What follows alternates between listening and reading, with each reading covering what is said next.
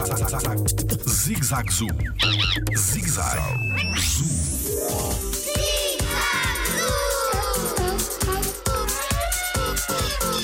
Existem plantas com cheiro no jardim zoológico?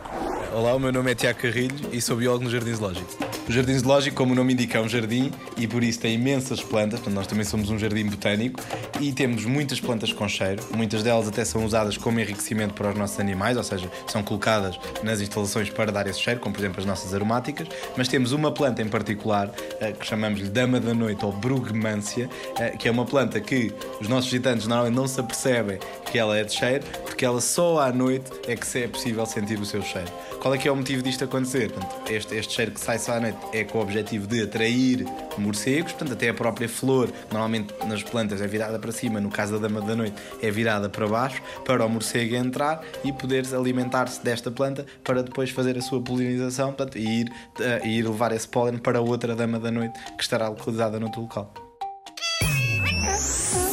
Jardim Zoológico pela proteção da vida animal.